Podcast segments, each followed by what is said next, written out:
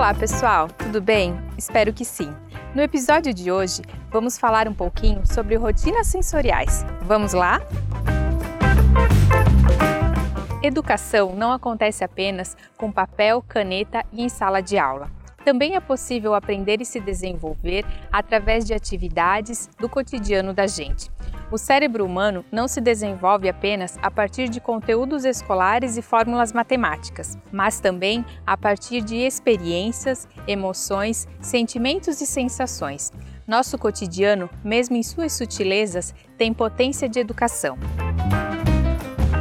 Como temos passado bem mais tempo em casa, é preciso que a gente invente novos significados e maneiras de organizar e entender nossas vidas. As famílias, passando mais tempo juntas, têm se olhado diferente. A proximidade aumenta, mas também a ansiedade e a dificuldade ficam mais evidentes. Por isso, é preciso ter cuidado, carinho e união. Não apenas para o bem das crianças e adolescentes, mas para todos e todas. Maneira de reinventar nossa rotina e fazer com que ela fique mais interessante é não vivê-la sozinho, é ter companhia. Ainda mais importante que ajudar é estar junto, aprendendo sobre a importância de fazer e aproveitando as lições que passam por despercebidas. Para isso, as tarefas da rotina de nossa casa podem ser bastante úteis para as crianças neurotípicas e neuroatípicas, tanto para fortalecer nossos laços quanto para desenvolver e aprimorar habilidades motoras e de pensamento. Assim, você pode utilizar de algumas dessas atividades caseiras que aguçam os sentidos. Vamos aos exemplos.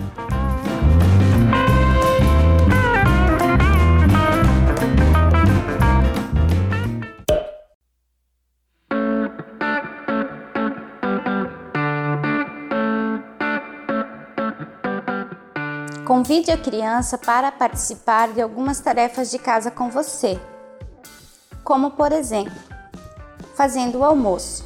Deixe que seu filho lave os alimentos, demonstrando a importância de lavá-los. Também é uma ótima hora para falar sobre a importância dos alimentos. Deixe que a criança misture, enrole e amasse.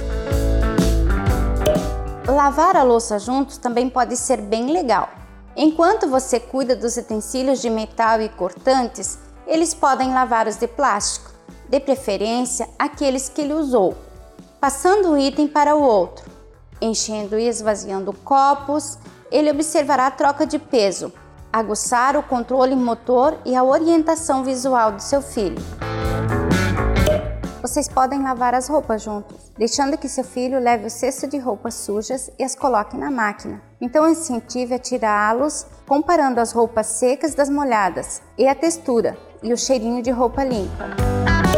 Mostrar a responsabilidade e os cuidados que devemos ter com os animais, ajudando-as a dar banho, ensinando a criança a responsabilidade que devemos ter com nossos amiguinhos de estimação. Como você pode ver, são várias as possibilidades benéficas para o desenvolvimento sensorial da criança, através de tarefas rotineiras que costumam ser feitas em casa. Aproveite esse momento para se conectar com sua criança, entender o quanto o cotidiano pode ser estimulante através de atividades bem básicas.